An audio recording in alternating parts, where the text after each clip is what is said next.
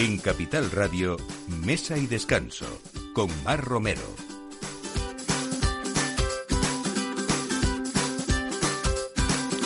Buenos días, es la hora como siempre de poner el aperitivo y de pensar en qué vamos a comer o sobre todo abrir nuestra agenda gastronómica y apuntar esos sitios que aquí intentamos, eh, bueno, pues eh, recomendarles que sean ricos, buenos, de calidad y sobre todo que esté bien hecho y además que, que disfrutemos, ¿no? Si no es este fin de semana, el siguiente. Bueno, vamos a hablar, eh, siempre saben que cada vez más hay una apuesta vegana en la alimentación y que cada día tiene más adeptos, pero hay cosas en las que uno puede tener confusión y pensar que lo vegano es que es puro vegetal y con sabores a vegetal también, ¿no? Bueno, esto hoy nos lo va a aclarar Isabel Izquierdo porque mm, ha abierto Freedom Pizza en Madrid, que es una segunda apuesta después del éxito que tuvo su primer local, que fue la primera pastelería vegana en Madrid, que es eh, Freedom Case, y que ahora bueno, pues pasamos a ampliar esa, ese, negocio y esa oferta también y quitar un poco mitos de esa cocina vegana es lo que nos va a ayudar ella hoy también. Eh, nos vamos como siempre y es el momento no solamente de vendimia, sino donde uno de los momentos del año donde hay más enoturismo y más ganas de salir al campo también y es un momento donde precisamente las viñas están preciosas, aunque hay mucho trabajo por hacer y uno de los trabajos más importantes eh, que después va a hacer que tengamos eh, pues vinos muy muy especiales y de calidad también. El Triángulo de Oro de Masabeu Bodegas eh, nos propone una escapada enoturística en plena vendimia y un divertido recorrido, pues por ejemplo en bicicleta por la finca de pagos de Araíz o, un wine bar en Bodegas Murúa en La Rioja Alavesa y también una experiencia premium recorriendo sus viñedos en todo terreno por la bodega Fillaboa. Vamos a contar esto hoy también y decirles que quienes estén en Madrid los próximos días 23 y 30 de septiembre en la sede de Apunto Madrid tendrá lugar el próximo encuentro Archigula. Eh, Archigula eh, es un evento que durante dos días eh, vamos a hablar de, olfato, de paladar, de las desigualdades sociales también y de las carencias y los proyectos solidarios en torno a la gastronomía y a la literatura. Y hoy nos lo va a contar Sara Cucala, que es pionera en este proyecto, fundadora también del Centro Cultural gastronómico a punto y, y, sobre, hoy también tenemos a Carmen Posadas, que va a ser una de las escritoras y personas que van a estar protagonizando estos dos días, 29 y 30, como les digo, de este encuentro más que, más que interesante. Y también tenemos que hablar eh, pues de cercanía, de productores, de cómo cada vez estamos más concienciados y vamos a hablar también de Bienvenidos a Payés, que recupera esa presencialidad el primer fin de semana de octubre en Cataluña y que crece con una oferta estable también durante todo el año. Es la gran fiesta del campo, eh, el 2 y el 2 de octubre, que se abre de manera gratuita pues las puertas de las explotaciones agrícolas, ganaderas y pesqueras también. Y un proyecto que crece y se consolida con esa oferta estable en experiencias turísticas. Así que mucho viaje hoy y desde luego cosas muy ricas en la mesa es lo que nos esperan. Aquí les acompañamos en este equipo que es Miki Garay en la realización y quien les habla, Mar Romero. Bienvenidos. Mesa y Descanso con Mar Romero.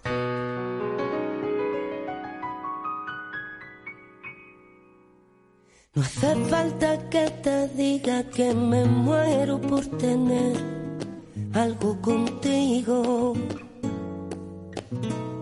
Y es que no te has dado cuenta de lo mucho que me cuesta ser tu amiga.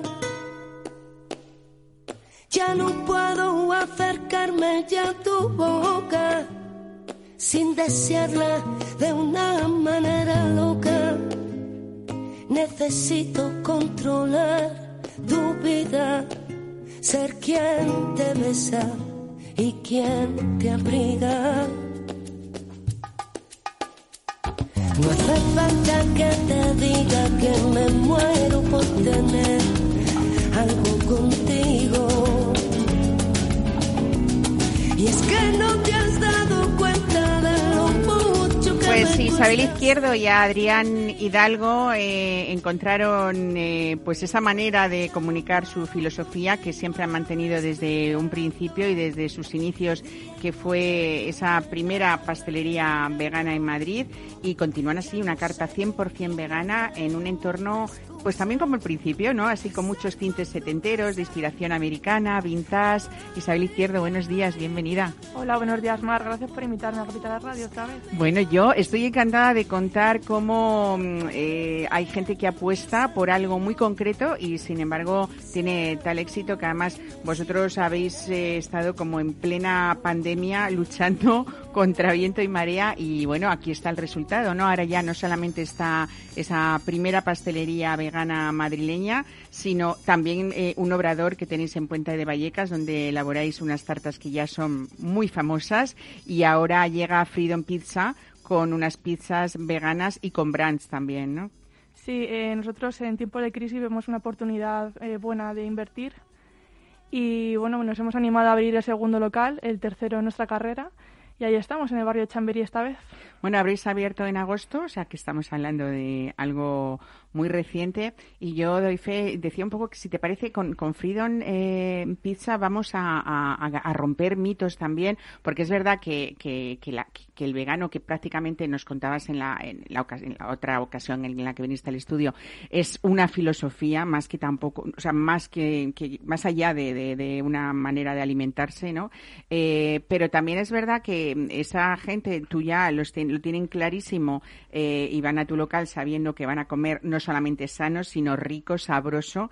Eh, pero hay gente que todavía dice pizzas veganas. No, no, yo me voy a la tradición. Esto lo cuento porque doy fe que me he comido una de las pizzas más ricas de verdad que he comido en mi vida, pensando eh, que podía ser pues una de pepperoni de estas eh, buenas con un buen salami rico y, resulta que no, que, es vegano. Cuéntanos esto. Eso de nosotros queremos llegar sobre todo a todo el público, porque si ofreces un buen producto, al final eh, el paladar pues lo agradece. Eh, los veganos pues saben a dónde ir cuando salen de casa, pero el público en general, que son mayoría, pues pueden elegir entre varias opciones y muchas veces nos encontramos con muchos prejuicios al ver que la carta es vegana y ni siquiera lo prueban y queremos romper con, con esto. Entonces ofrecemos unas pizzas que están a la altura de cualquier pizza artesana eh, tradicional italiana y que puede complacer a todo el mundo, a todos los paladares. Son además eso, ese estilo napolitano que es la masa muy fina, ese borde grueso. Tenéis fermentando la masa durante 24 horas, o sea que sí que podemos hablar de, de artesanía porque además utilizáis harinas y productos italianos también, buscando toda esa autenticidad, ¿no?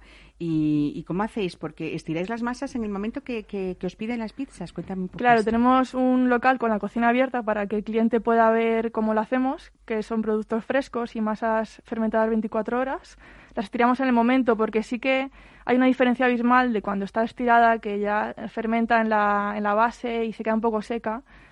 Y hoy utilizamos harinas eh, italianas porque queremos traer eh, la receta tradicional napolitana, que como tú dices es una pizza finita, es grande pero es finita y con los, pizza, con los, con los bordes gruesos. ¿Cómo, eh, ¿Cómo se puede conseguir eh, el hecho de que eso, de que parezca que estamos tomando una pizza con un embutido riquísimo y no, y no sea carne, no? Claro, pues son embutidos, aunque parezca mentira, son de origen totalmente natural. se hacen con seitán, con soja, eh, los edulcoran con condimentos y colorantes naturales como la remolacha, los aderezan con pimientas, con guindilla para dar ese picor, pero son cosas bastante naturales y menos nocivas que el tradicional, que tiene muchas grasas y sulfitos y demás cosas así.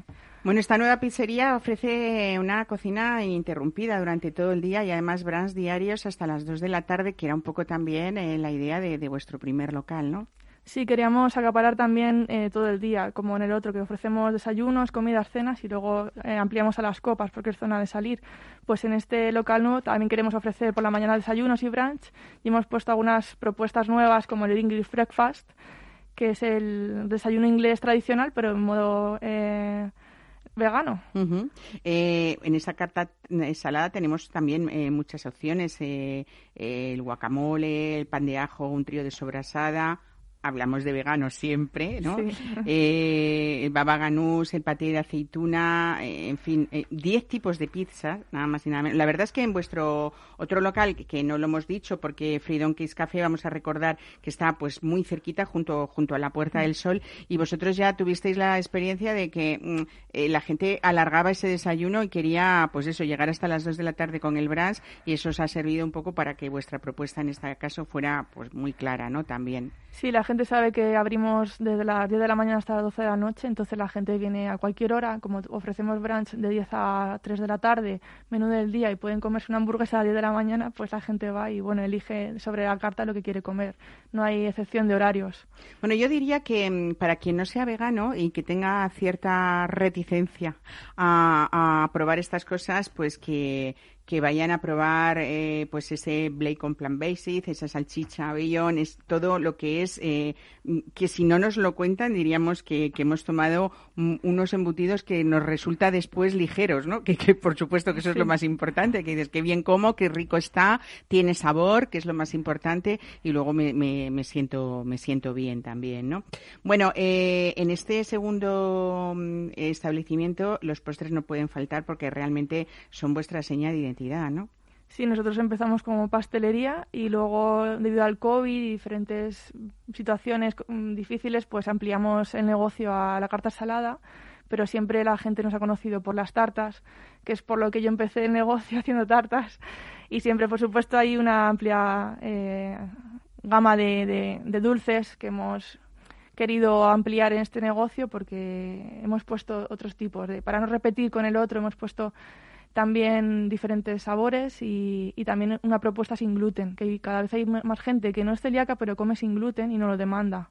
Y tenemos dos opciones sin gluten en el postre. Bueno, hay que decir que esto me gusta mucho cuando que esto no, no es una elección al azar lo que vosotros habéis hecho, porque detrás de eso hay mucho trabajo de investigación. Isabel, tú eres ingeniera química eh, y también eso me imagino que hace que esa base primordial que es vuestra cocina vegana se sustente con ese trabajo, ¿no? Que hablamos de, de, investigación y de desarrollar cosas que aparte de que a vosotros os gustan, eh, tienen solidez, ¿no? Que es lo más importante. Sí, se ha juntado pues quizá esa parte empírica, ¿no? De la carrera. También tengo un equipo que me respalda y, sobre todo que somos muy gourmet y al final metemos en la carta lo que nosotros buscamos y lo que no hay en Madrid y hemos dado con unas pizzas que echábamos de menos porque hemos viajado comiendo pizza por todo el mundo y de verdad queríamos una pizza con una masa crujiente napoletana y, bien rica. Bueno, lo hemos dicho, pero estáis en la calle Luchana, así que pues en un sitio muy, muy, muy céntrico de Madrid. Lo más bonito es que, aparte de esa decoración, como decíamos,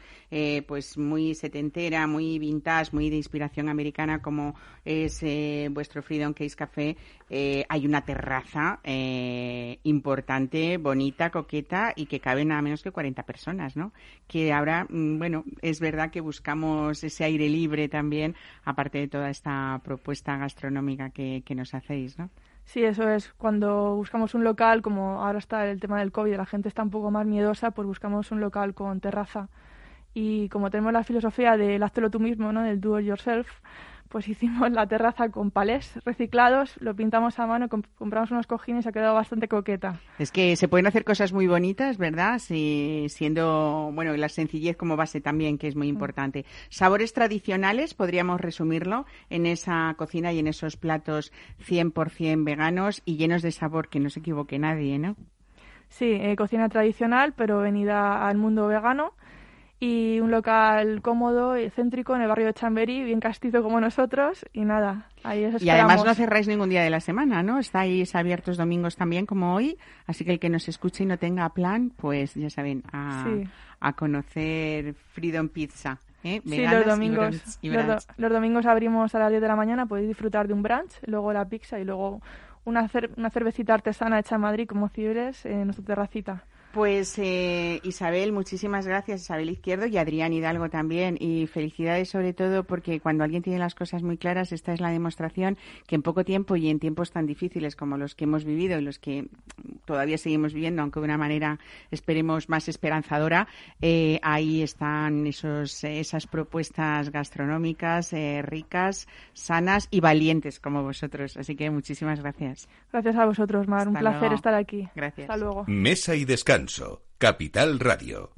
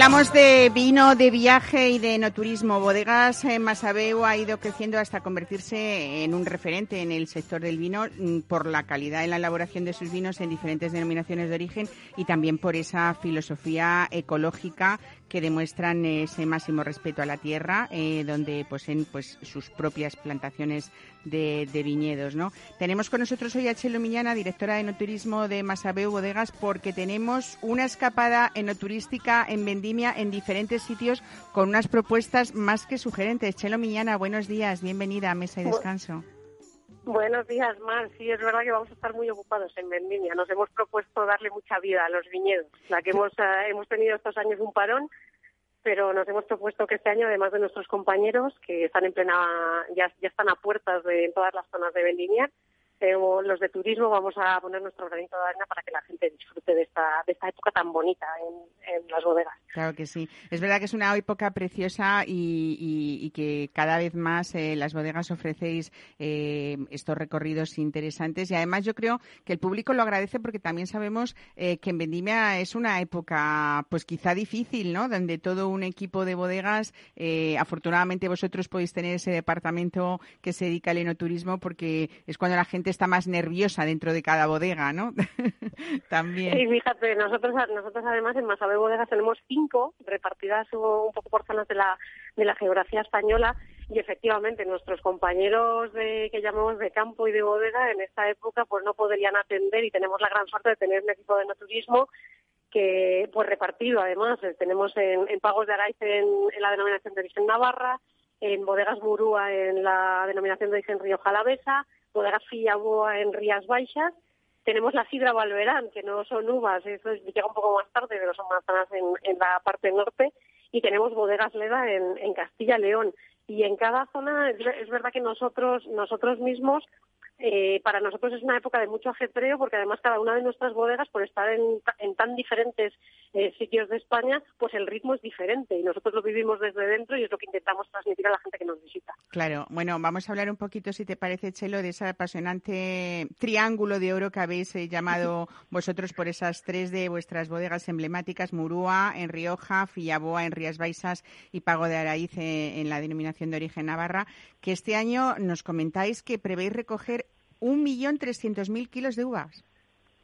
Eh, un- hacemos un millón de botellas. Un es millón verdad de que los botellas. kilos de uva tenemos que esperar a que Claro, a ver que qué pasan los resultados. Sí. entre las entre las entre todas las bodegas de Masabeu Bodegas eh, somos bodegas boutique, a pesar es verdad que cuando cuando la gente viene al turismo de bodegas que son muy grandes en planta, son edificios que además cuidamos mucho porque entendemos que, nuestros vinos, por esa filosofía que tú has dicho de ecologismo, intentamos ser coherentes en todo el concepto global de, de en Masabeu Bodegas. Eh, son bodegas pequeñas, son bodegas artesanales. Las producciones son muy pequeñas, que a lo mejor a una, persona particular, a un, a un consumidor eh, de calle, le pueden parecer muchas botellas, eh, pero para el mundo bodeguero... el- Claro, el- claro, son bodegas pequeñas. Un millón de botellas entre cinco botellas es muy, Es muy poco, poco, somos sí. Verdaderamente bodegas artesanales. Tenéis un valor, eh, yo creo, importante hablando de escapadas enoturísticas, no solamente en vendimia, sino cuando, cuando mm, eh, las personas decidan y os reserven, porque es verdad que todas las tenéis situadas en edificios con, con mucho encanto y, y nos dais opción no solamente a catar vuestros vinos que donde se elaboran, pero también es a descubrir esas obras de, or- de, de arte que, que tenéis. Vamos a, si te parece, a concretar un poco que, y, y decirle a nuestros oyentes, por ejemplo, quien decida ir a Pagos de Araíz en Navarra, eh, tenemos mm, paseos en bicicleta por vuestros viñedos, ¿no? En esa bodega estilo Chateau que, que está a las afueras de Olite y que ya el paisaje es una maravilla, claro. Exacto. El, el, un, poco para hacer el, el que la gente se sitúe, eh, Bodegas Masabeu pertenece a Corporación Masabeu. Corporación Masabeu tiene una fundación y esa fundación tiene una colección de obras de arte. Tenemos la gran suerte, eh, para nosotros el vino es hacer arte y tenemos la gran suerte de que, de que Corporación Masabeu así lo, así lo ha entendido también y tenemos cedidas partes de, la, de esas obras de arte en las bodegas. Con lo cual hacemos esa fusión de el, nuestro enoturismo, el enoturismo de Masabeu Bodegas hace esa fusión entre entre campo, naturaleza y arte, que para nosotros es una pasión desde, desde hace 45 años, que fue cuando se activó la primera bodega, que fue Bodegas Murúa en el Ciego.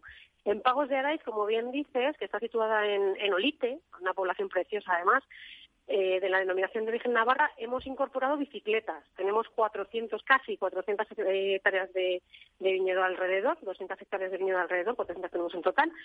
Y lo que hemos, lo que hemos planificado son unas rutas en bicicleta eh, eléctrica, por ser un poco coherentes con eso que apuntabas al principio del ecologismo y que cada vez somos más, estamos, estamos más en fusión con la, con la naturaleza y toda la parte natural y la, la persona puede disfrutar del paisaje, que es una de las cosas que nos ha descubierto, aunque ya estábamos en el camino, nos ha descubierto pues pues esta- estos últimos meses que hemos vivido un poco viviendo realidades diferentes a las que a las que veníamos viviendo y, y disfrutamos del paisaje, que, es- Ujú. que es increíble, que va cambiando. eh, en, en el, en el campo no hace falta tener, tener decoración porque los viñedos van cambiando y cada época del año se identifica muy bien y cada época del año vale la pena vivirlos. Desde luego. Y, no- y hemos pensado que eh, las bicicletas eléctricas eran una buena manera de, de que De la disfrutarlo, gente ¿no? de, todos estos, de todas estas hectáreas de viñedo que tenemos alrededor de la bodega. Un paisaje tan bonito como puede ser también eh, la bodega Murúa, que está en la Villa del Ciego, en, en Rioja Alavesa, y que, bueno, tenéis un wine bar también que, que acaba de ampliar horarios y, y también reforzar una carta de vinos para, para disfrutar también, ¿no? Fíjate que, Bodegas Murúa no te puedo decir que es la preferida porque por- porque todas lo son. Eh, cuando pones un pie en ellas eh, acaba siendo tu preferida en la que estás. Pero es verdad que Bodegas Murúa es un poco la primera. Es eh, hace 45 años eh, Cor- Corporación Masabeu, la familia Masabeu para una para un consumo por una pasión privada la compró y luego hemos ido creciendo hasta hasta tener cuatro más, en total cinco. Pero Bodegas Murúa es, es la que empezó un poco la aventura, la que, la que, la que arrancó y fue punta de lanza. Eh, Bodegas Murúa está situado en Rioja. Eh, Rioja, nos guste o no el vino, tomemos o no vino, es eh, lo que primero que nos viene a la cabeza eh, cuando pensamos en la zona de Rioja, nosotros concretamente estamos en Rioja Alavesa, pensamos en vino. Y en Murúa hemos decidido ser un gran escaparate para la gente que, que, que llega a Bodegas Murúa. El Bar se ha ampliado, tenemos las referencias de todas nuestras bodegas, eh, pretendemos hacer como un paseo. Eh, allí recibimos mucho, mucho visitante internacional, muy curioso además de, de todo lo que es la cultura del vino en, en España en general. Y Murúa nos parecía un buen sitio para tener este, este escaparate y dar a- a- además de transmitir lo que es la cultura de, de Rioja, de los vinos de Rioja Alavesa, el darle un el darle una visión más completa a la gente que nos visita de la cultura del vino en España. Pues Chelo, yo ahora voy a hablar, si me lo permites, de una de mis preferidas dentro de Masabeu Bodegas, que es Fillaboa, y que es ese pazo histórico. Además, hablamos de una de las bodegas más grandes, yo creo que más antiguas y más bellas también de Galicia, y, y la única que por esas eh, especiales características que, que tenéis eh, pertenece a Grandes Pagos de España, ¿no? Sí, no, bueno, no te, no, no, no te puedo quitar razón, ¿eh? Fillaboa, yo para mí, eh, pu- pues te diría que cada vez que se abre esa verja de entrada a la finca de Fillaboa, que efectivamente es una de las más grandes de, de la provincia y de, la, y de Rías Baixas, eh, para mí es magia. Eh, solo eh, contemplar Fillaboa en toda su extensión, ¿eh? el paso con las obras de arte, pero también los viñedos, te invade, te invade un sentimiento de magia, de como que te has trasladado a un cuento. Eh, Claro. sin, sin nom- sin nombrar quién lo hace, pero un cuento de princesa. A mí me da una sensación eh, y allí eh, hemos ido creciendo poco a poco y, y ahora mismo incorporamos un poco en, en- un poco en la misma filosofía y hemos incorporado el viñedo. Eh, porque es verdad que el paso es muy bonito, pero ahora mismo incorporamos una, una actividad que es la, la subida en todo terreno, porque se tiene que subir en todo terreno, está en la parte alta, y el que la gente pueda disfrutar de una copa del vino mirando ese paisaje. Practicamos un practicamos además en, el, en un enoturismo muy de estar, muy de muy de vivir intentamos transmitir lo que vivimos nosotros día a día. Para nosotros es fácil estar en medio de un viñedo con una copa de vino porque hacemos pruebas, porque nuestros amigos enólogos, nos, nuestros compañeros enólogos nos, nos dan a probar las elaboraciones, pero que lo pueda vivir la gente es lo que intentamos, que toda esa pasión que sentimos nosotros se traslade y la mejor manera de, de empaparte de la cultura del vino es el, es el viñedo y en Fillaboa efectivamente eh, estar es una maravilla y es, y es mágico. Pues eh, yo creo que planes de oro para ese triángulo de oro que habéis eh, planteado en cualquiera de las tres bodegas que nos has contado. Chelo Miñana, directora de no turismo de Masabeo Bodegas, muchísimas gracias y espero que mm, este año que estamos un poquitín más relajados, con, con mucha prudencia, pero más relajados, pues haya muchas más personas que puedan disfrutar de todas estas experiencias enoturísticas que, que planteáis. Muchísimas gracias y un abrazo. Muchísimas gracias a vosotros. Hasta luego. Mesa y descanso con Mar Romero.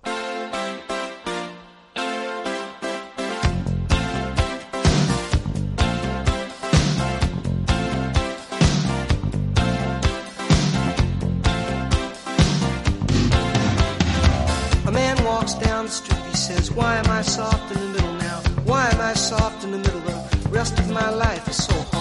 I need a photo opportunity. I want a shot of redemption. Don't want to end up a cartoon in a cartoon graveyard. Bone digger, bone digger, dogs in the moonlight. Far away, my well-lit door. Mr. Beer Melly, Beer Melly, get these mutts away from me, you know. I don't find this stuff amusing anymore. If you be my bodyguard, I can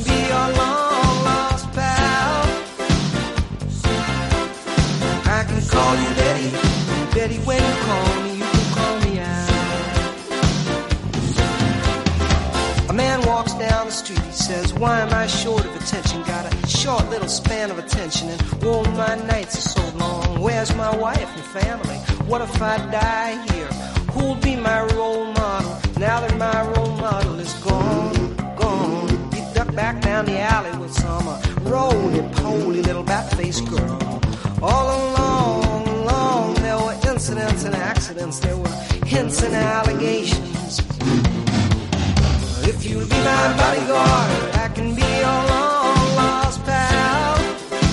Pues hablamos de literatura y gastronomía hoy con Sara Cucala y ese festival Archigula que nos va a contar ella en qué consiste. Eh, Sara Cucala, periodista, cineasta, escritora, eh, va a ser la encargada de conducir este encuentro Archigula 2021. Eh, hemos hablado algunas veces en este programa con ella, pero es autora de varios libros y fundadora del Centro Cultural de Centro de, de Cultura Gastronómico a Punto y también de la productora PNK o Penca. Penca. Penca Producciones. Pues Sara Cucala, buenos días, bienvenida. ¿Qué tal? Si yo ya me siento aquí como en casa. Es verdad, es que es tu casa, desde luego, ¿no? Bueno, hablamos de un reencuentro, podríamos decir, eh, que los, lo habéis planteado para los días 29 y 30 de septiembre, los últimos días de septiembre, en la sede de Apunto, en Madrid. 23 de septiembre, 23 y, Perdón, y 30. he dicho... eh, 29. no, no, 23 y 30. Nos encantaría también estar el 29, pero... Eso es, a ver, 23 y 30 en la calle Farmacia, que es donde está el Centro Cultural y Gastronómico a punto. Vamos a decir que es Archigula porque comenzó eh, eh, para los gastrónomos, los amantes de la gastronomía y, los profesionales de la gastronomía. Archigula fue una revista de cultura gastronómica que creó Ana Lorente eh, en abril de 1998 y que todos recordamos con muchísimo cariño. Y creo que ha sido pues ese nombre el que os ha hecho retomar todo esto que tiene mucho de gastronomía, mucho de literatura también eh, y mucho de solidaridad. Ahora me cuentas. Sí, bueno, un poquito de todo, ¿no? Realmente Archigula, como tú dices, fue una revista que creó Ana Lorente eh, para el grupo Opus Wine hace ya pues un, bastante tiempo y en donde además yo empecé dentro del mundo del periodismo gastronómico ahí, yo venía de, la literatura y bueno, necesitaban una becaria y empecé de becaria en Archigula con Anita, que hoy en día es la, una de las socias de Apunto. Archigula fue una revista de, donde la literatura se unía al mundo de, la gastronomía en todo su amplio sentido, el mundo del puro, de la cocina, del vino, y la verdad es que era una revista única. Eh, pero bueno, como todo lo de la cultura, pues ya sabes que cuesta, ¿no? Cuesta mantener la- las apuestas culturales. La revista se cerró ya hace unos años, pero en el 2015 nosotros ya en Apunto decidimos rescatar Archigula, el concepto de Archigula de unificar la literatura con la gastronomía a través del primer evento, el primer festival eh, físico, ¿no? donde uniéramos a esos escritores que hablaran de literatura, de sus libros, que leyéramos, y a la vez en la cocina estaban los cocineros haciendo realidad todo aquello que cuando lo leemos decimos, ostras, ese plato tal, pues eso era lo que hacía en realidad. El primer Archigula fue una maravilla. Bueno, es que reunisteis, pues, pues eh, Almudena Grandes, a, a Juan José Millas, a Eduardo Mendoza, a Maruja Torres Sí, también, sí. Carmen Posadas, Sí. y en la cocina, bueno, pues chefs como Abraham García, Jesús Mm. Almagro, Iñaki Camba. Iñaki Camba. Que le queremos mucho, que mm, uno de esos, eh, lo tengo que decir porque me duele en el corazón y lo sabes, Mm. en ese barrio de Choca después de 30 y muchísimos años, eh, Arce me ha cerrado desgraciadamente, ¿no? Que para mí era uno de los templos gastronómicos, pues, pues como junto a Viridiana, con de Abraham, por ejemplo, como Sacha, eh, de un modo, hablamos de, de- de personas que aman la cocina y que para ellos es un modo de vida y no tanto un negocio, ¿no? Y Eh, tanto, además, eh, Iñaki es de, de lo que yo califico como los, los chefs intelectuales, ¿no? Que, que realmente, lo siento decirlo, pero escasean. Y es una de las personas que tiene pues una biblioteca en la cabeza, es una delicia sentarse a hablar con él. Iñaki fue, participó en ese primer Archigula, para mí fue un lujo, junto con su hijo Unai. Y la verdad que, que se, se necesita esa aportación, esa otra mirada, ¿no? De- del, del cocinero, pero el cocinero que lee, el cocinero que, que tiene esa sensibilidad de luego trasladar a sus platos el, eh, lo que es la, la cultura, ¿no? Y para nosotros en Archibula esto es fundamental. Eh, hablabas de Carmen Posadas. eh, Carmen, eh, Carmen y Gervasio eh, estuvieron en la primera edición de Archigula. y vuelven a estar Y en vuelven, esta, ¿no? me hace mucha ilusión porque vuelven a estar en, en- en esta edición. Hicimos pequeños archigulas a lo largo del año. Estuvo Máximo Botura. Bueno, tuvimos eh, varias personas que vinieron a hacer pequeños archigulas, pre- pre- pequeños encuentros entre el libro y la gastronomía, pero, pero esta vez, después de la pandemia y todo esto, nos dimos cuenta que era necesario rescatar esto, rescatar la lectura, rescatar ese motivo, ¿no? Para que la gente vuelva a los libros, coja los libros, ahora con la Feria del Libro mucho más, y que, y que a la vez también uniéramos al mundo de la gastronomía en, en todo su amplio sentido. Yo esto siempre lo refuerzo y tú lo sabes, porque la gastronomía no es solo cocina, la gastronomía es mucho más allá que la cocina. Y para nosotros en Archigula eso es muy importante. Bueno, en 2015 que hablabas, cuando sacasteis o retomasteis este, este, este Archigula, el primero como evento, eh, salió en más de 180 medios de comunicación y participaron alrededor de 150 personas. Sí. Ahora retomáis ese punto de encuentro entre la gastronomía y literatura con Archigula, eh, en el que varios de, de- los mejores y más premiados chefs cocinan las recetas de celebradas novelas, mientras otros grandes escritores charlan también con esa relación que existe entre estas dos, ramas de, la cultura, ¿no? Eh, sí, vamos con un aforo más reducido, obviamente, por, por toda la situación en la que estamos viviendo. Es decir, en lo que va a ser el aula de apunto en la calle Farmacia 6 solamente van a entrar 25 personas, pero al tener eh, nuestra productora propia de audiovisual, vamos a retransmitir en todas las redes sociales de apunto. eh, vamos a, pues, a retransmitir todo el evento. Es una pena, como, como contaba en uno de los vídeos de Instagram, que no podemos ahí brindar con el vinillo, pero bueno, invitamos que los que estén en casa abran su vino y disfruten de esas lecturas y de las palabras de los escritores que son los grandes protagonistas de, de este encuentro. Eh, mira, tenemos con, con nosotros precisamente, eh, nos ha hecho el favor, que sé que está muy ocupada, a Carmen Posadas, autora de 12 novelas, más de 15 libros infantiles, dos biografías, varios ensayos, relatos y guiones de cine y televisión. Y bueno, hay que decir también que en 1998 ganó el premio Planeta con Pequeñas Infamias. Y eh, bueno, pues eh, ella siempre, mm, yo creo que ha hecho mucho en todos sus, eh, en la mayoría de sus novelas y de sus libros, un apartadito para el tema gastronómico, pero sobre todo yo hoy quiero hablar con ella también de ese libro que fue Hoy caviar, mañana sardinas, que precisamente creo que, que hay una reedición. Buenos días, Carmen, ¿qué tal? ¿Qué tal? Buenos días, encantada de saludarte. Muchas gracias. Bueno, eh, tanto con, con, con, Germa- con Gervasio, con, con tu hermano, eh, los dos vais a participar de este segundo Archigula después de esa primera edición que estaba contándonos Sara Cucala que se hizo en el 2015. Eh, yo creo que, que no sé si habrá alguien que vaya a interpretar algo de esos cócteles, de esos almuerzos y de esas cenas que tú sacabas en Hoy Caviar, Mañana Sardinas, eh, bueno, pues que, que, yo creo que fue un libro no solamente entretenido, sino con mucho humor y con muchas anotaciones que uno, eh, si lo intentamos, sacábamos esas recetas de las que tú hablabas desde pues tu infancia y tus vivencias en esa embajada de, de Uruguay en, Madrid, ¿no?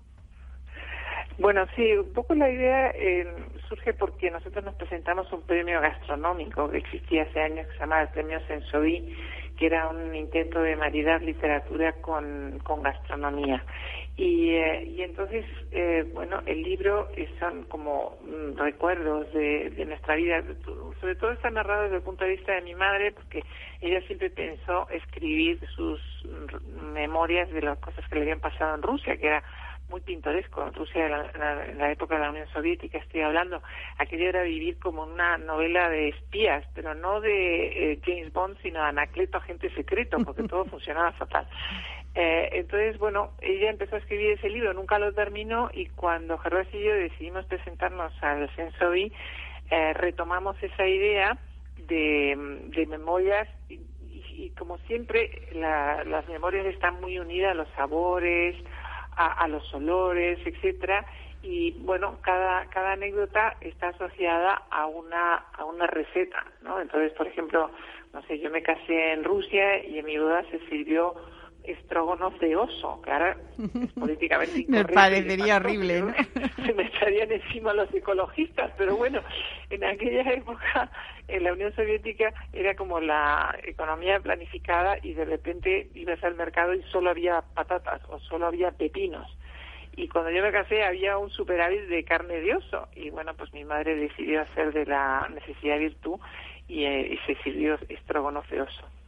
Eh, bueno, eh, yo creo que hay mucho también en este libro de ese Madrid de, los 60, de esos aires de renovación, de ese Moscú, como tú dices, también de los 70 y también eh, pues mucho de los 80 porque hay personajes tan importantes por, como por ejemplo pues Lady Di, ¿no? Eh, me imagino que en esa embajada de Uruguay ha pasado por ahí un, un personajes eh, pues numerosos que se han quedado en la historia, pero lo más bonito son esas anécdotas de cómo una persona que es la mujer del, del embajador que, era tu madre resuelve pues tanto unos días que un tocara eh, o caviar o sardinas, que es lo más bonito de esto, como lo cuentas también y con ese aire tan divertido, ¿no?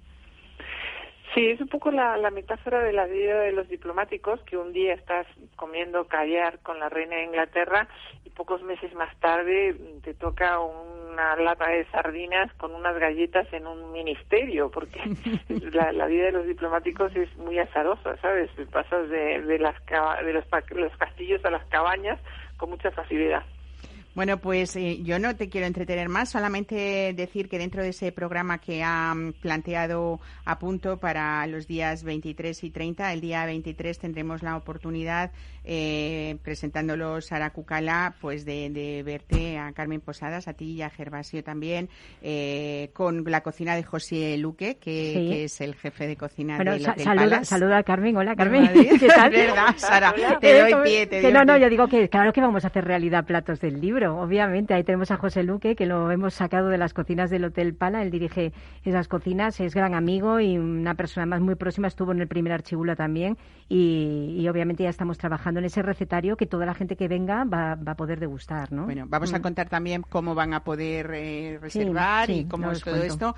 Pero, Carmen, solo agradecerte estos ratitos y, y yo me alegro profundamente de, de esa reedición de este libro, que parece ser que va a ser como muy bonita esa portada. Yo tengo una portada muy bonita de esa primera edición y le contaba a Sara ayer, pues de buenos recuerdos porque fue un momento importante de mi vida, pero que en un hospital me hizo pasar eh, un mejor tiempo con ese libro que a veces me, me, sacaba la sonrisa en momentos duros. Así que muchísimas gracias. Ay, bien, bueno, es el mejor piropo que le puedes hacer a, a un escritor. muchísimas gracias, un abrazo, gracias, buen fin de semana.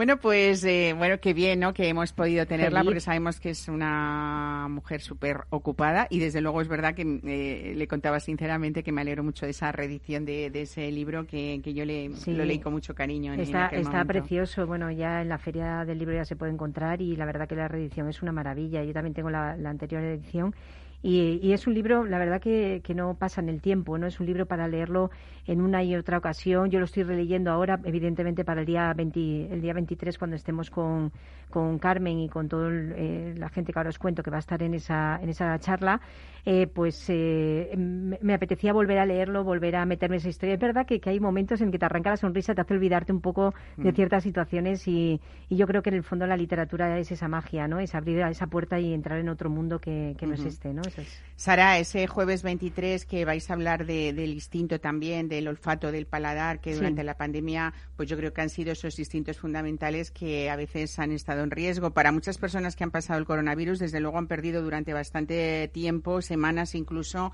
ese olfato y ese paladar. Y ahí vais a hablar también de esos aromas y de esas eh, texturas que son capaces de, de transportarnos muchas veces. ¿no? Pues sí, fíjate, ¿no? El, el- el sabio de Serrat, ¿no? Decía, no hay nada más bello que lo que nunca he tenido y nada más amado que lo que perdí. Yo creo que durante la pandemia tuvimos ese miedo a, perder, ¿no? A perder el paladar, a perder el olfato, eh, esos quizás instintos que no, a veces no le hacemos demasiado caso, ¿no?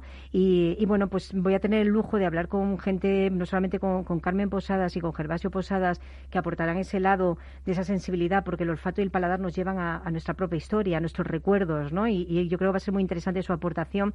Pero va a estar eh, Daniel Figuero, que es eh, especialista en, en aromas, trabaja para la Casa Dior, ha sacado un libro maravilloso que lo recomiendo, de verdad, está súper bien escrito, que se llama Contraperfume. Él, eh, él va a hablarnos desde el punto de vista de un experto en aromas, cómo eh, se educa eh, ese olfato y a dónde nos puede llevar el olfato ¿no? en nuestra propia vida, ¿verdad? El libro es una delicia y él es una maravilla escucharle. Y tendremos a, a bueno, alguien que apreciamos mucho en, en Apunto, que es Susana Pérez, de Huevos Fritos. Susana es una persona, ella es abogada de, profesión, pero es una apasionada del mundo de la gastronomía y, y tiene su portal que yo creo que es el top top dentro de los portales de gastronomía. Huevosfritos.es, Sí, ¿no? sí, eso es. Con W. Eh, con W. y, y vendrá el señor y la señora Huevos a Archibula, a punto, para hablarnos de uno de sus libros maravillosos, que es un libro que, que, eh, mezcla los relatos, esa, esa literatura que a, que a Susana le gusta mucho, sus cuentos y sus relatos con sus recetas. Y yo creo que ese aporte también eh, es, se llama En torno a la cocina y obviamente es lo que vamos a hacer en Archibula, Ujú. estar en torno a esa cocina y empezar a, a vivir esta, estas cosas. ¿no? Estoy feliz yo con esto. No me extraña, porque además, Sara, yo creo que también para el jueves del 30 de septiembre el tema es importantísimo y, y ponéis en- encima debate ese papel de la cocina como arma de cambiar el mundo, de luchar contra las desigualdades, de combatir contra el hambre en el mundo. Hemos visto también en esta pandemia cómo los restaurantes cerrados, en vez de quedarse en casa, esos hosteleros lo que han hecho ha sido salir a la calle, que ese producto no se estropeara, dar de comer a los más necesitados. A veces personas que ni se nos había pasado por la cabeza que pudieran pasar esas neces- necesidades tan extremas, ¿no? Hemos hablado de las colas del hambre y hemos visto personas que habían perdido su trabajo eh, que de, de la noche a la mañana su vida había cambiado por completo, Eh, totalmente, además viene al hilo de lo que estás contando, ¿no? Cuando empezamos a pensar cuáles eran las temáticas para este archigula, obviamente, por un lado estaba lo de lo que estuvimos a punto de perder, ¿no? Ese olfato y ese paladar, y por otro lado, lo que ocurrió, ¿no? De repente se empezó a hablar de hambre, ¿no? Cuando, bueno, si escuchamos el discurso de José Andrés, eh, lo veréis eh, eh, todo el rato, ¿no? De el hambre existe, lo que pasa es que nadie habla de ello. Entonces, cuando pasó la pandemia, empezamos a ver ese hambre que existe en nuestro país, ¿no? En primer mundo, ¿no? Y existe el hambre. Entonces, eh, hay una parte dentro del mundo de la gastronomía que es muy solidaria, muy, muy solidaria. Hay cocineros, periodistas, escritores, de todo, o sea, que están apoyando eh, desde la gastronomía para que este mundo sea un poquito mejor. Y de eso vamos a hablar. Eh, yo- tú ya sabes que yo hace años, hace un par de años, eh, rodé un documental con mi amigo Chema de Isidro, que estará el día 30 eh, de septiembre. Uno de los cocineros más solidarios, que además Sí. a mí me gusta mucho el proyecto de Chema porque no ha sido momentáneo o algo que él contara y que se pasara y lo dejara ahí en un rincón, sino Mm. que ha luchado y que lleva años, ¿no? Sacando adelante además chicos que hoy son profesionales y que no esperaban incluso sus familias ni siquiera que tuvieran un futuro mejor, Mm, ¿no? Exactamente. Y, y bueno, yo creo que es una acción la que está haciendo con, con Cesal ahora, con la raspa en su momento, Gastronomía Solidaria. Y yo creo que, que bueno, en aquel momento cuando rodamos el, el cortometraje, que luego fue el Festival de Málaga, etcétera, etcétera, era para recaudar fondos para, para Chema. Y la verdad que vamos a, a proyectar ese documental el día 30. Eh, lo haremos, lo lanzaremos en redes para que todo el mundo lo pueda ver y allí pues la gente que esté lo podrá ver eh, proyectado en las paredes de, de Apunto de la escuela, pero y luego lo podrán ver en redes cuando quieran, ¿vale? Pero sobre todo él va a estar en cocina con, seguramente con Michael, con uno de los protagonistas de, La Raspa y a mí me, hace muy feliz para que la gente conozca eh, casos reales de chicos reales que han salido de la calle y de situaciones muy, muy complicadas a través de la cocina. Y como tú dices, ahora mismo son grandes cocineros, ¿no? Ese día, eh, además de, Chemita, que estará, que le queremos mucho y ya forma mm, parte de nuestra comunidad punto desde hace muchos años, estará eh, Nayat. Nayat es una cocinera marroquí eh, a la cual eh, yo admiro, ah, bueno, ha sacado un librazo súper maravilloso, precioso, eh, con las fotos de Capel y, bueno, maravilloso, que, que se llama Nayat, el libro, y está en, Planeta Gastro, y Nayat viene desde Marruecos, Sí, porque tiene yo... en Fez un restaurante precioso. Sí, pues eh, la ha arrastrado hasta España porque quiero que hable, quiero que hable a voz en grito de algo que para mí me parece súper importante. Ella a través de su cocina está haciendo una acción social en, en FED alucinante, que nunca habla de ella. Sí. Y, y creo que debe de hacerlo, Yo creo apoyando que a ella las además mujeres. Apo- representa esa hospitalidad con palabras mayúsculas de lo que es esa cultura eh, árabe, ¿no? Sí, Me parece sí, sí, es maravilloso. eh, cultura súper machista, que quiero decir que en España tampoco es que no es tal, pero vamos, mm, es verdad, y donde las mujeres y mujeres cocineras lo tienen muy difícil. Pero ella la acción que hace desde su cocina y como mujer, que tiene una fortaleza, ya la veréis, bestial, pues me parecía muy importante que estuviera este día ahí sentada. Y bueno, mi, mi amiga querida y admirada, Janeta Costa, no solamente porque le hayan dado el premio de Cunqueiro, claro, este año, que es un premio importantísimo para los periodistas que, que- que escriben sobre gastronomía, etcétera, sino porque yo tuve la suerte durante la pandemia de acudir en- online a sus encuentros sobre, sobre las carencias, sobre la pandemia, sobre el hambre que hizo, donde participó pues José Andrés, eh, Andoni, bueno, un largo etcétera de, de, de gente muy, muy, muy influyente y muy importante dentro del mundo gastronómico a nivel mundial. Y en aquellos encuentros online, eh, bueno, pues eh, luego se sacó un, un manifiesto, un, un magazine que sacó con The Food Studies, que es el- eh, la empresa de ella, eh, y le dieron el premio, el reconocimiento. Pero es un análisis exhaustivo con gente de disciplinas distintas sobre el tema de, de las carencias, el tema del hambre y el tema de las necesidades. Janet es una persona muy luchadora en este lado y, y yo creo que va a aportar muchas cosas. Conclusión, que Conclusión, ¿qué tenemos que hacer para asistir el 23 o el 30? Porque habéis hecho un programa que yo creo que, que cualquiera quiere salir corriendo y ir a punto estos Pues, días, ¿no? pues mira, a punto ya sabéis que ahora ya es pequeñito, pero por eso somos muy poquitos, vamos a ser 25 como máximo, pero nada, apuntarse, simplemente apuntarse a través de la página web, a puntococina.com, ahí hay una pestañita que dice Festival Archigula y reserváis la plaza. El precio es súper simbólico. A ver, no quisimos, la verdad es que gracias al Ayuntamiento de Madrid que nos ha dado una subvención hemos podido ah, volver a hacer esto y hemos puesto un precio que son de 10 euros, pero Madre hemos puesto... mía, 10 euros con Claro, toda la- pero lo hemos puesto simplemente para que la gente que vaya de verdad tenga interés porque si lo hubiéramos regalado, eh, teníamos miedo de que se llenara de gente que no le interesaba el tema, sino simplemente fueran a, comer o a beber o a lo que fuera. Entonces, el que vaya, que de verdad al menos ponga esa aportación de 10 euros que va a ir destinada pues a, a- a este proyecto, o sea, a pagar los gastos de todo el mundo, a tal, a la, a la ONG, a todo esto.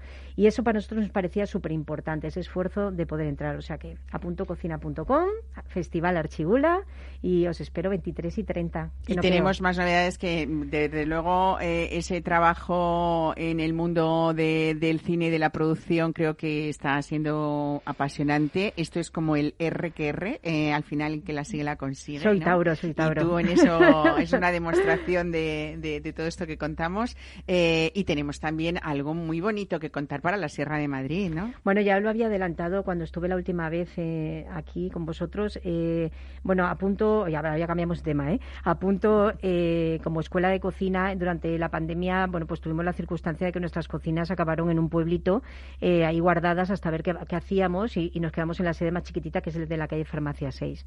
Eh, nos enamoramos de aquel pueblo que se llama Torremocha del Jarama, está muy cerquita de Patones, el pueblo de al lado, Torremocha del Jarama. Hay que visitarlo, que es precioso. Precioso. Y nos enamoramos porque es el único pueblo que tiene un museo de la agricultura en toda la comunidad de Madrid. Y alrededor del Museo de la Agricultura es el único pueblo que tiene artesanos activos eh, trabajando allí en las naves, ¿no? Desde eh, eh, gente que está haciendo, eh, yo que sé, cestas, eh, por ejemplo, el, el tem- el tema del mimbre tal que ya no se hace, trabajo de, de, esculturas de hierro, eh, elaboración de aceite, jabones naturales, bueno, un montón de cosas. Entonces, cuando nos dimos cuenta de aquello, dijimos, ostras, nos encantaría estar aquí. Y montamos un segundo apunto ahí, que hemos inaugurado ya, o sea que ayer ya estábamos allí, hoy estamos allí, y sobre todo el último fin de semana de septiembre estaremos porque es la gran fiesta de Torre Mocha, del Jarama, eh, la fiesta de Torre Arte, que se llama así el espacio, y van a estar todos los artesanos en la calle durante todo el fin de semana, tanto el sábado como el domingo, pues vendiendo sus productos, hablando de su arte. Último fin de semana de septiembre. Último fin de semana de septiembre, desde En por la mañana hasta por la noche, pues eso, artesanos, eh, tienditas, va a haber música, va a haber un montón de actividades para niños. Nosotros hacemos actividad gratuita para niños esos días y todo abierto, o sea, para que se conozca aquello, porque creemos que vivimos una ciudad como Madrid, los que vivan en Madrid, que no conocemos Madrid. No conocemos el producto, Desde los garbanzos, el aceite, el vino que se elabora allí y no conocemos a los artesanos de allí. Eso hay que apoyarlo. Pues Sara Cucala, una vez más, muchísimas gracias, sobre todo enhorabuena porque todo lo que hacéis lo hacéis con no solamente con profesionalidad, que ya lo sabemos de todos, sino de con alma y con conciencia, que es lo más bonito. ¿Tú qué nos quieres? Así que no, no, es que es así, de verdad. 23 de septiembre y 30 en Apunto en Madrid y por favor no se pierdan esa fiesta de lo artesano y de lo que a veces eh, nos olvidamos, que es la esencia de toda nuestra gastronomía y de ese trabajo que algunos ya eh, están olvidados o prácticamente olvidados en Torremocha del Jarama. Último fin de semana. Y que los niños, por favor, también participen, que hay que Que sí, educar que hacemos a esas pizza nuevas eco y esas generaciones. Muchas gracias, Sara. Un Gracias, abrazo. un abrazo, chao. Mesa y descanso. Capital Radio.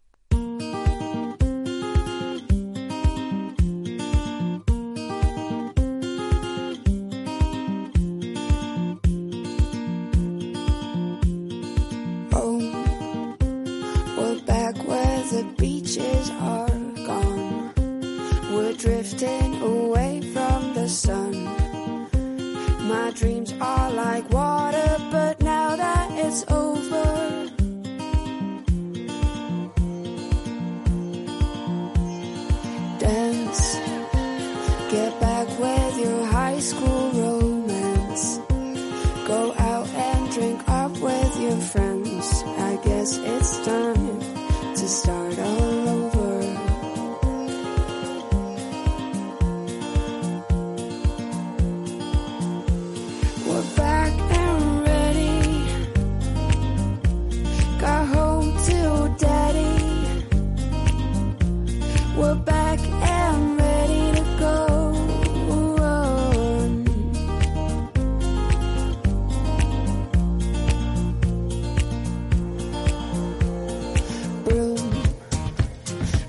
Pues nos encanta seguir hablando también hoy de, de campo. Nos vamos a ir hasta Cataluña a Bienvenidos a Payés, que recupera esa presencialidad el primer fin de semana de octubre en Cataluña y que también crece con una oferta estable durante todo el año. Ramón Ser Martí es director de Prodeca, que es la empresa pública que organiza Bienvenidos a Payés. Buenos días, ¿qué tal? Buenos, buenos días, ¿qué tal?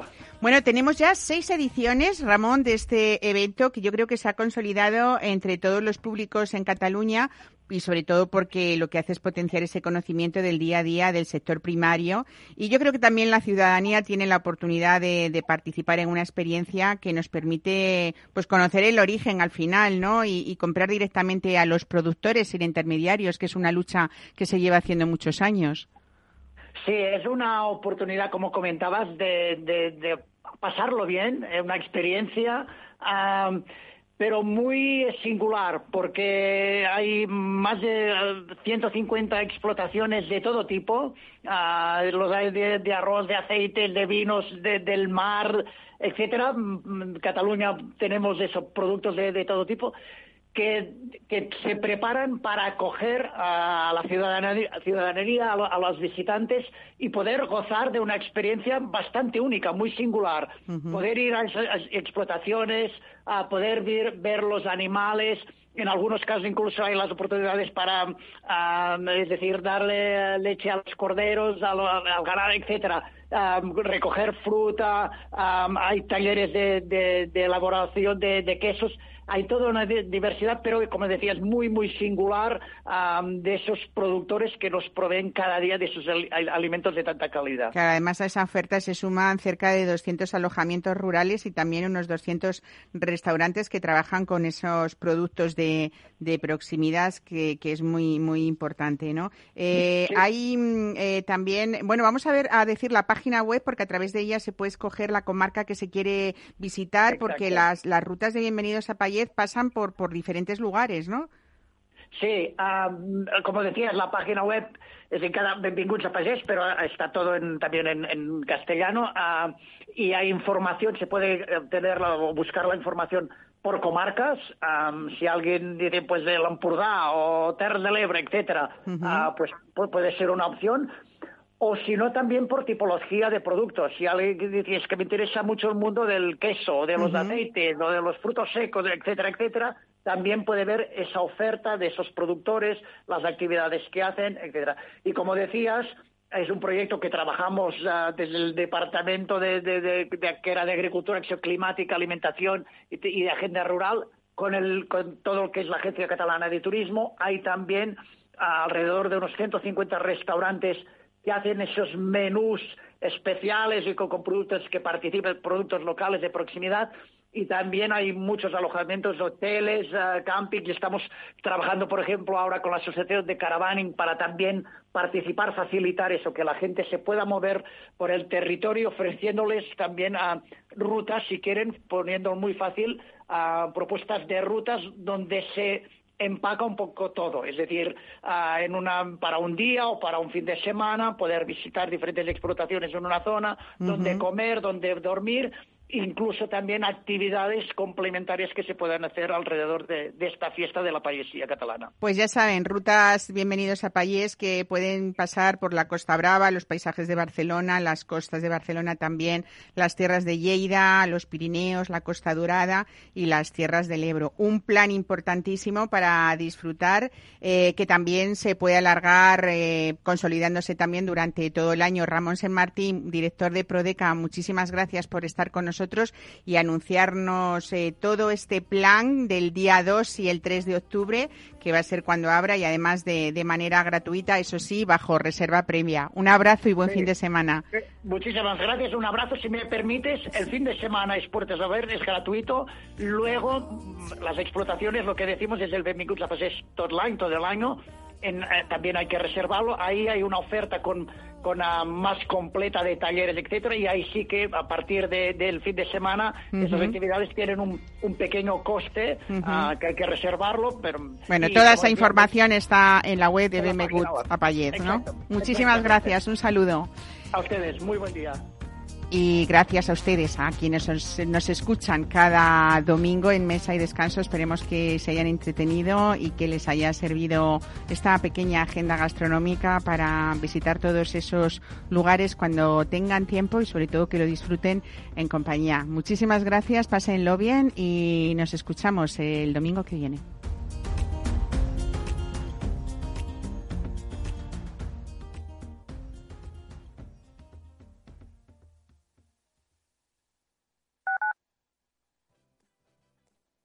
En el restaurante Gaztelubides somos rigurosos con la selección del producto para crear recetas imaginativas que acompañamos de una bodega generosa y brillante y de nuestra magnífica terraza durante todo el año. Restaurante Gaztelubide, carretera de La Coruña, kilómetro 12200, La Florida. Teléfono 91 372 8544. Una recomendación del programa gastronómico Mesa y Descanso. Si te gusta el pádel, en Capital Radio tenemos tu espacio. Todos los martes a las 22 horas saltamos a la pista para contarte la actualidad del World Padel Tour, los torneos amateur, las novedades de las marcas y toda la actualidad relacionada con el segundo deporte más practicado de España. Esto es Padel, los martes a las 10 de la noche en Capital Radio. Horno La Santiaguesa. Somos pasteleros y eso nos gusta. Utilizamos materias primas que nos hacen disfrutar y elaboramos todos nuestros productos de forma artesanal, sin sucedáneos, ni margarinas, ni grasas trans. Sabemos que las cosas buenas son importantes. Con el hashtag buscamos gente dulce. Taona San Onofre, calle Hortaleza 9, teléfono 91 531 83 76 y Horno La Santiaguesa, calle Mayor 73, teléfono 91 559 62 14. También nos encontrarás en el mercado de San Miguel, www.pasteleriasanonofre.com. Si eres empresario, emprendedor, dueño de un negocio o quieres serlo y buscas un programa donde hablen tu idioma, escucha Negocios de Carne y Hueso 360, de lunes a viernes a las 3 y media de la tarde en Capital Radio. el programa para empresarios y emprendedores hecho por empresarios y emprendedores de éxito, con Mariló Sánchez Fuentes.